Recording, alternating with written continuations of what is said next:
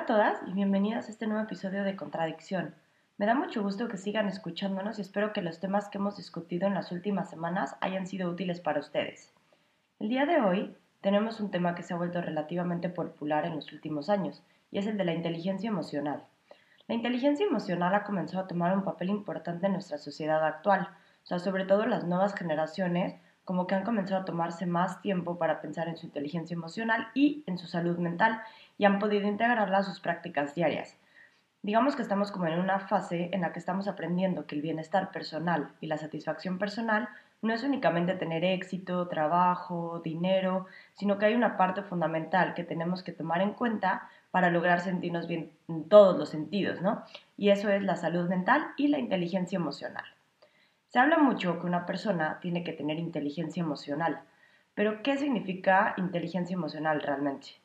A lo largo de este episodio vamos a plantearnos esta pregunta y vamos a ver en qué áreas de nuestra vida es importante o sería importante saber manejar nuestras emociones. Y bueno, finalmente, como hacemos en la mayoría de los episodios, vamos a ver de qué forma es que podemos em, darles algunas recomendaciones y podemos mejorar nuestra inteligencia emocional día a día. Uno de los autores más importantes para tratar el tema de la inteligencia emocional y en el que me estoy basando para realizar el capítulo del día de hoy es Daniel Goleman. Daniel Goleman es un psicólogo estadounidense y en el año de 1995 escribió un libro que se llama Inteligencia Emocional y fue pues el que lo hizo como más famoso en esta área. Es un libro muy interesante, se lo recomiendo. Además de explicarte qué es la inteligencia emocional, te cuenta también un poco qué es lo que sucede en tu cerebro y por medio de diferentes estudios académicos te va explicando em, pues qué es tu inteligencia emocional y cómo se puede ver afectada en diferentes áreas. Por ejemplo, toma, toca temas de relaciones de pareja, convivencia familiar, pero también entra en temas más específicos como es trastornos de alimentación y adicciones. Daniel Goleman dice que la inteligencia emocional es la capacidad para reconocer las emociones, tanto las mías como la de los otros, es reconocerlas y actuar en consecuencia es saber qué estamos sintiendo y al mismo tiempo identificar las emociones que las otras personas que están alrededor de mí están manifestando para saber cómo debo actuar. O sea, digamos que la inteligencia emocional se basa en la comprensión y en el reconocimiento de las emociones. Los seres humanos tenemos tanto una mente racional como una mente emocional. La mente racional es la que se encarga de emitir pensamientos de manera lógica y analítica. Es un proceso del cual somos realmente completamente conscientes. Por el otro lado tenemos la mente emocional.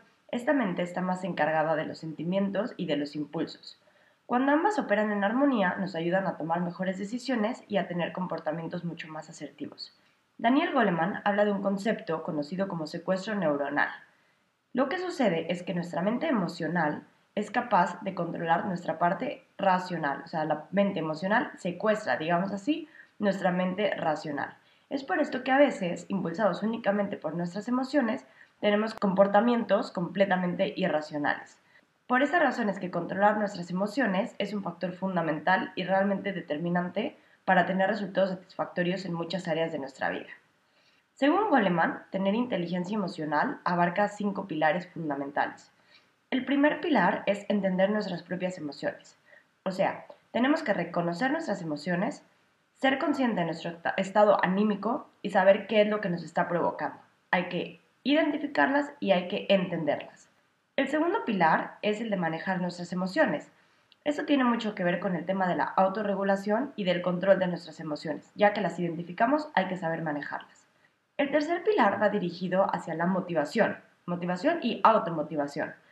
Esa es la capacidad que tenemos para estar motivados y persistir a pesar de no haber obtenido los resultados deseados. Esto está muy relacionado con el evitar la gratificación inmediata. Seguramente conocen el experimento de los niños a los que se les da un dulce y se les dice que si esperan 15 minutos sin comérselo, se les va a dar un segundo dulce. Pues los resultados de este estudio muestran que los niños que tuvieron la capacidad de esperar 15 minutos para recibir el segundo dulce en vez de comerse el primero inmediatamente, años más tarde mostraron mejores resultados en varios aspectos de su vida. El cuarto pilar del que habla Goleman es la habilidad para reconocer las emociones de los demás. Es esta empatía, ¿no? El poder ponerme en los zapatos de los demás. Así que por esto nos podemos dar cuenta que tenemos tanto que tomar en cuenta las emociones que uno tiene, pero también tomar en cuenta las emociones que los demás están sintiendo. Y finalmente, el último pilar es el de la capacidad para administrar tus relaciones con los demás, o sea, el tener habilidades sociales con los grupos con los que interactúas. Cuando uno tiene inteligencia emocional, las emociones están siendo llevadas hacia nuestro objetivo, o sea, hacia mejorar nuestra vida. Digamos que están resultando nutritivas y funcionales. Cuando no tenemos una buena inteligencia emocional por el otro lado, entonces significa que alguno de estos pilares tal vez está viendo afectado. Tenemos problemas en desarrollar estos pilares de forma efectiva. La inteligencia emocional no es algo con lo que se nazca, es una habilidad que vamos desarrollando desde que somos chiquitas. Se desarrolla gracias a la experiencia o a las experiencias que vamos teniendo con otras personas y a la forma que vamos reaccionando. Digamos que la inteligencia emocional se puede aprender, es un proceso de aprendizaje sin fin, es un proceso infinito. Para desarrollar una buena inteligencia emocional hay dos puntos que suelen ser muy importantes y que me gustaría mencionar aquí en, en este capítulo del día de hoy. Por un lado, tenemos el aprender a reconocer y entender nuestras emociones y por el otro lado es el actuar en consecuencia. Para reconocer y entender nuestras emociones, es importante tomar en cuenta estos pilares que mencionamos anteriormente. Hay que estar atentas a lo que nuestro cuerpo nos dice. Hay que estar atentas a todas estas señales que nos va dando para avisarnos qué emociones estamos sintiendo. Este punto es similar a varios temas que ya hemos mencionado en capítulos anteriores. Hay que escuchar al cuerpo, ya que muchas veces las emociones que no encuentran una salida por medio de las palabras, las emociones que tal vez se nos complica verbalizar, van a buscar otros medios para salir. Probablemente van a utilizar como medio de salida nuestro cuerpo en forma de malestares físicos o también a manera de comportamientos disfuncionales. Vamos a tomar como ejemplo las emociones básicas. Sabemos que existen seis emociones básicas, ¿no? La alegría, el enojo, la tristeza, el miedo, el asco y la sorpresa. A partir de estas seis emociones básicas es que se van a formar otras emociones. No se puede decir que hay emociones buenas y emociones malas. Todas las emociones son importantes y es necesario que las tengamos, es necesario que las sintamos todas. Existen emociones como la alegría que tienen una carga positiva, es decir, te hacen sentir bien. Son emociones que quieres tener la mayor cantidad de tiempo posible. Por el otro lado, existen emociones con una carga negativa, como sería el miedo y la tristeza. Estas emociones generan cierto malestar. Uno va a buscar deshacerse de ellas lo antes posible. Cada emoción representa al mismo tiempo una necesidad básica. Las emociones nos avisan qué es lo que nos falta, qué necesitamos. Una emoción bien reconocida y bien manejada genera un proceso adaptativo y nos hace sentir mejor. Tomemos como ejemplo el miedo. El miedo tiene una función muy específica y es la de defendernos de algo o de alguien que pone en peligro mi existencia. Es necesario sentir miedo para poder salir corriendo, ¿no? La necesidad básica que tenemos cuando uno siente miedo es la de la seguridad. Si tengo miedo, necesito hacer algo para sentirme segura. Es necesario sentir miedo para poder activar todos los mecanismos necesarios y actuar en consecuencia. Si nos encontráramos en una situación peligrosa y en vez de sentir miedo sintiéramos, por ejemplo, tristeza, entonces sería poco probable que nuestro cuerpo se movilizara para huir de esta situación. La necesidad básica de la tristeza, por ejemplo, en comparación con el miedo, es el apoyo y el contacto emocional. Es una necesidad algo diferente a la del miedo. El miedo genera cambios a nivel fisiológico. Aumenta el tono muscular, dilata las pupilas, libera hormonas que necesitamos para poder salir corriendo. Por el otro lado, la tristeza tiene una función y una necesidad completamente diferente. En la tristeza sentimos cierta nostalgia, pasamos por un duelo por algo que ha acabado. Uno se siente triste y tiene la necesidad de llorar, tiene la necesidad de retirarse tal vez del lugar en el que uno se encuentra, de tener un espacio de reflexión personal, tal vez esta necesidad de un abrazo, de unas palabras de consuelo, entonces, ¿qué es lo que pasa? Si no se distingue entre el miedo y la tristeza en una situación en la que estamos en peligro, pues no vamos a saber si actuar o no. Tomemos otro ejemplo, el enojo. El enojo es como un golpe que te dice que la situación en la que te encuentras tiene que acabar. La necesidad básica del enojo es el trato justo. ¿El enojo qué hace? El enojo marca límites, pone un alto a algo que no te hace bien. Cuando uno está enojado, tiene que hacer algo, ¿no? Tiene que actuar. Muchas veces es difícil diferenciar entre estas dos emociones, entre la tristeza y el enojo, ya que suelen aparecer en situaciones similares.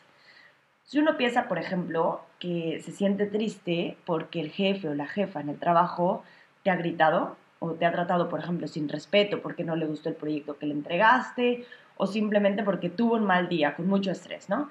Entonces se puede decir que la emoción adecuada en una situación de este estilo sería el enojo. ¿Por qué? Porque el enojo me motivaría a hacer algo. Me motivaría a poner un alto, me motivaría a tomar decisiones. Si digo como, ah, qué triste que mi jefe o que mi jefa me haya tratado mal, entonces pues no me voy a movilizar, ¿no? Únicamente me voy a quedar pensando que lo adecuado sería pasar página y recordarlo, darle vueltas a este tema, no dejarlo ir. Es importante entonces identificar las emociones, entender cuál es la necesidad básica detrás y desarrollar estrategias de autorregulación y de manejo de dichas emociones. Está bien sentir emociones, no me malinterpreten, ¿no? Es importante en nuestra vida. Sin embargo, es importante saber diferenciarlas para poder encontrar la manera adecuada de expresarlas y de manejarlas. Digamos que el identificarlas nos puede ayudar a entender qué es lo que necesitamos en ese momento. Seguro que si estás enojada, lo menos que necesitas es un abrazo.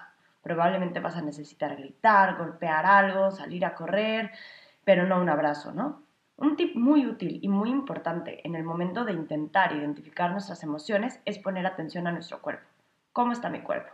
Tengo tal vez dolor de espalda, tengo los músculos tensos, tengo tal vez, mis manos como en forma de puño, entonces puede ser que esté lista para pelear, ¿no?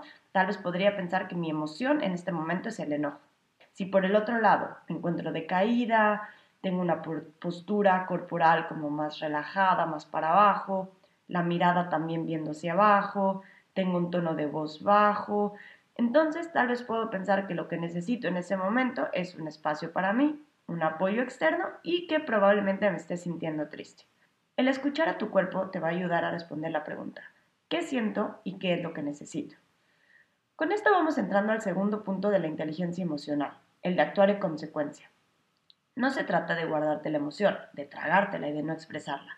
Se trata de expresarla de forma adecuada, de expresarla de tal forma que genere soluciones asertivas, que no lastime a los demás y que sobre todo no te lastime a ti. Existen diferentes canales de expresión.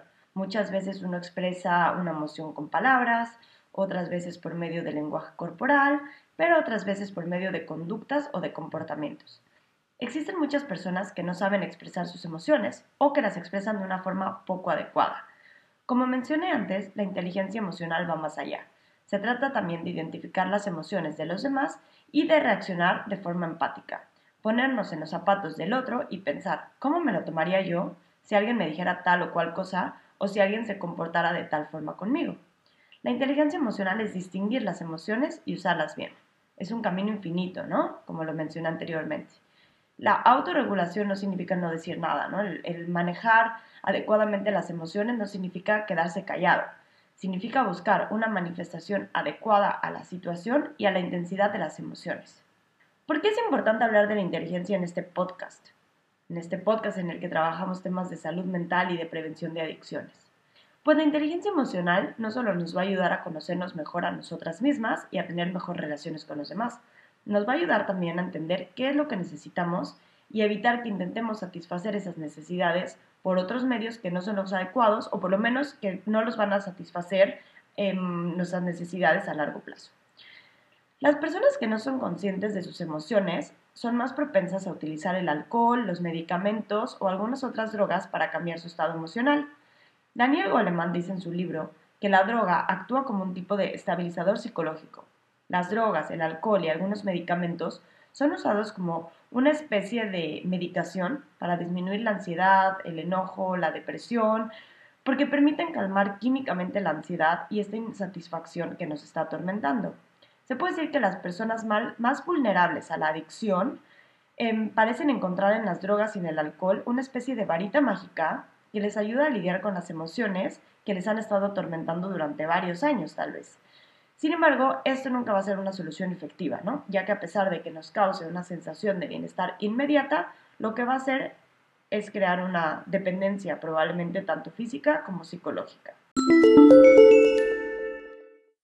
Pues vamos entrando poco a poco a esta parte final del capítulo de hoy y con eso vamos llegando a la parte de las recomendaciones a mencionar qué es lo que podemos hacer para desarrollar nuestra inteligencia emocional y para manejar nuestras emociones de una mejor manera, o por lo menos de una manera más asertiva.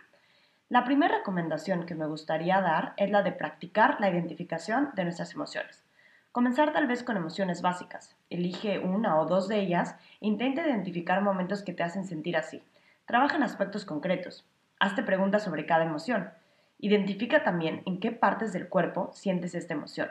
Es tal vez en la espalda, tal vez en la temperatura de tu cuerpo, tal vez en el estómago, tu dolor de cabeza te puede dar tal vez algunas pistas, ¿no?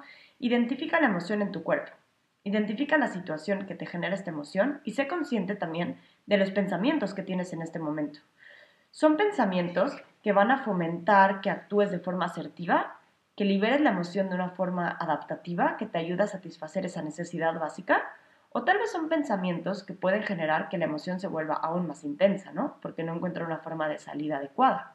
Es muy útil el no tomar decisiones en caliente.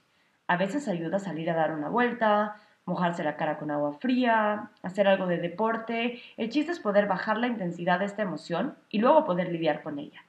Si la tristeza no encuentra una forma de expresión, o por lo menos no una forma de expresión asertiva, entonces puede acumularse y convertirse en una depresión lo mismo puede pasar con otras emociones, en donde el miedo, por ejemplo, que como vimos tiene una función adaptativa, puede llegar a convertirse en un estrés crónico o en un trastorno de ansiedad que puede afectarte en tu vida diaria.